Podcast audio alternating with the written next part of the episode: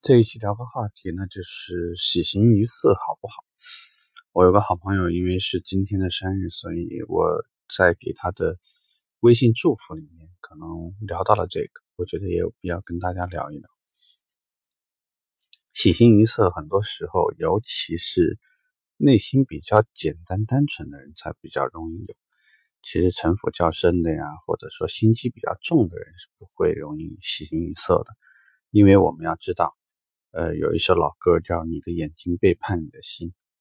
我们的表情、我们的动作、我们的眼神，都很容易把我们自己内心的状况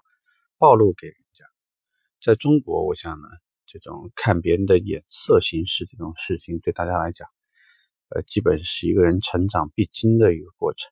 如果你一辈子都看不懂别人的脸色，也看不懂别人的眼色，听不出他话里面的那句话。在中国，好像这个是没有混的那种机会的，呃，所以呢，就建议，如果说呢，你是个喜形于色的人，其实代表你目前还比较单纯，单纯呢并不是坏事。但是这样的情况下呢，就是一很容易和单纯的客户成为朋友，就是他们比较容易认同你。典型红色性格的人是很容易交朋友的，当然缺点呢就是很容易被骗，因为这个。别人假装很单纯，这样的时候呢，那你吃亏的机会就会很大，而且这种信任有的时候要付出代价。呃，这种伤痛之后，虽然很快又会犯二，又会把以前的一些经历会忘掉。呃，这个可能是上天赐给这种性格的一个最好的礼物。但是不管怎么说，不要总在吃亏当中长记性，这是我觉得是很重要的一件事情。所以建议。尽量试着控制一下自己的表情，呃，比如说客户说今天价格好，我就会订车啊，或者是当你把你的一个价格报出去的时候，客户感觉到还不错，但是当他表示出来一点点成交意愿的时候，很可能你的那种兴奋的、压抑不住的那种开心感觉，就会让他觉得他是不是价格没有要到位，公司可能赚到钱了。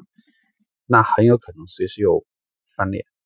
啊，之后的话呢，又来二次、三次来议价，并且这次刀可能还挥得狠一点。所以在这种状况下呢，大家千万千万是要注意，就是一定要，呃，怎么说呢，在看上去应该是很开心的状况下，至少呢，其实我们要控制的可能就是，你像嘴角的动作是特别特别大的。有一部连续剧叫《Lie to Me》，别对我说谎啊！它是整部电影呃连续剧，呃是由海上钢琴师的那个男主角演，呃研究微表情的一部，我觉得挺好看。嗯，如果是可能的话呢，推荐大家去看一看。呃，会在后续跟客户打交道的时候，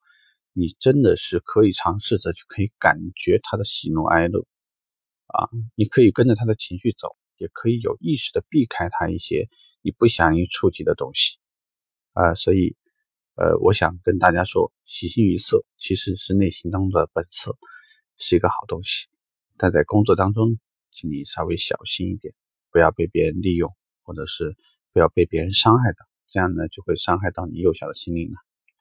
OK，这个话题我们就聊这吧，拜拜。